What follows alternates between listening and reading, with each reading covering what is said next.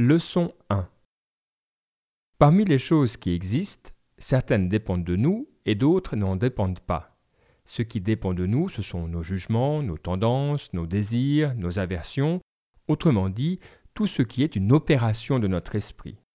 Ce qui ne dépend pas de nous, c'est le corps, l'argent, la réputation, les charges publiques, tout ce qui n'est pas une opération de notre esprit.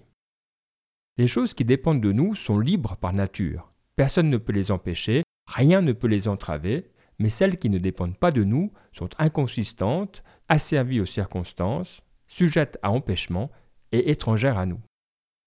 Souviens-toi donc que si tu regardes comme libres des choses qui sont par leur nature asservies aux circonstances, et qu'en mettant à toi ce qui t'est étranger, tu vivras contrarié, chagriné, tourmenté. Tu en voudras aux humains et aux dieux. Mais si tu ne regardes comme étant à toi que ce qui dépend vraiment de toi, et tout le reste comme étranger, personne ne te forcera jamais à faire quelque chose.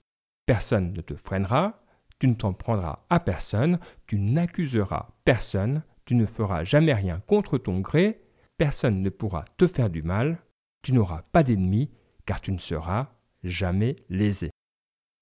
Aspirant à de si grands objectifs, souviens-toi que ce n'est pas mollement qu'il faut y appliquer. Il faut renoncer entièrement à certaines choses et en remettre d'autres à plus tard. Car si tu veux également avoir le pouvoir et l'argent, tu risques de ne pas les obtenir parce que tu te seras dispersé, et à coup sûr, tu n'obtiendras pas ces grands objectifs qui seuls donnent liberté et bonheur.